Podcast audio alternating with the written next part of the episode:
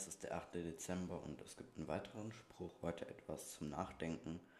Und zwar, was du heute kannst entsorgen, das verschiebe nicht auf morgen. Außer du hast eine sehr große Tiefkühltruhe.